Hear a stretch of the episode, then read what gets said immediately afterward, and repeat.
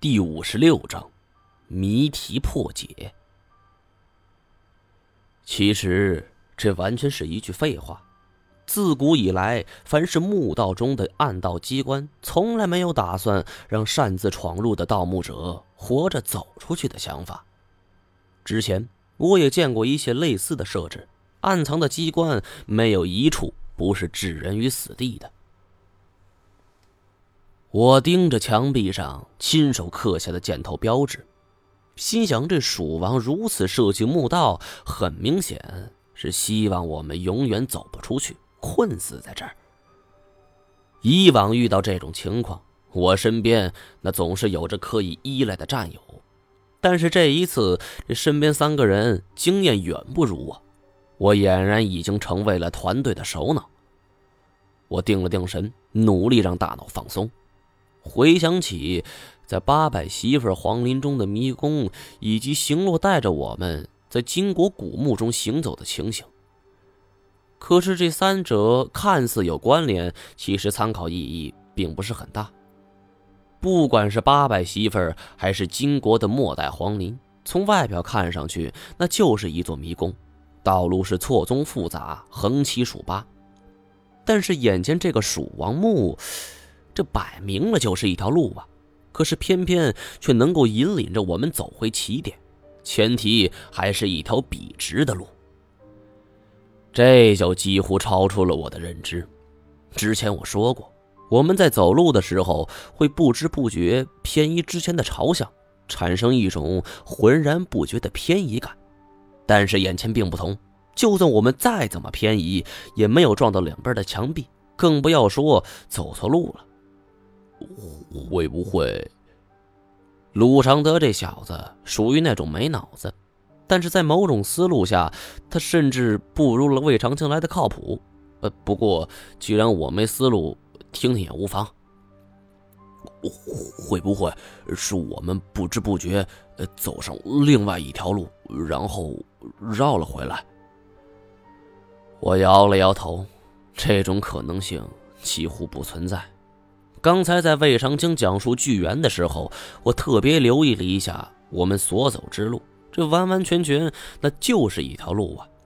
我不甘心如此毫无头绪的乱猜，走上前两步，二指弯曲，扣了扣墙壁，尘封百年的墙壁发出了咚咚咚的闷响，这完全是实心的。实心的墙壁不可能有暗道。我又仔细留意了一下墙壁上的砖缝，这些砖缝同样出自于手艺高超的匠人之手。若非是借助现代化的专业工具，在生产力落后的古代很难破开。见墙壁上没有任何线索，我又蹲下来仔细检查地砖。从一开始进入这个地方，就被那诡异厚重的呼吸声给了一个下马威。接着，我们又遭遇了鬼父。这一次所遭遇的，却是无形的迷宫。透过厚重的防毒面具，我能听到身边三个人的呼吸都开始渐渐加重了。我知道，大家面对这种情况，多少都会有些心慌，心跳加速，那这呼吸也会变得急促。在这种环境下，氧气的消耗也会加速。我必须要尽快想出其中的关窍所在，并且予以破解。可惜地面上整齐的地砖也没任何异样，到底是哪儿出了问题呢？我颓然地坐倒在地，仔细回忆着刚才所走之路。首先，我可以肯定的是，我们并没走上岔路，从始至终只有一条路。那么。我是不是可以在这个前提下摸索出答案呢？这样一条笔直的路没有弯路，我们却重新回到了起点。造成如此结局的只有一种可能性，就是我们在不知不觉间向后转了，所以走回了这个地方。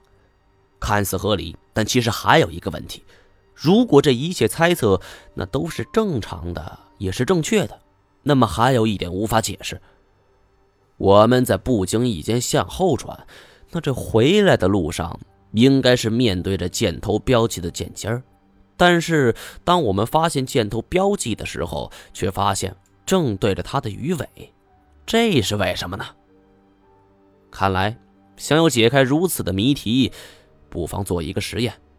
我把大家喊了过来，各位，希望你们有个思想准备，因为接下来的事情可能令你们不相信。娘的！老子连巨猿都见过，老二也知道鬼父，还有啥想不明白的？说。这里的东西绝不是迷宫那么简单。这样，咱们做一个实验，两个人一组。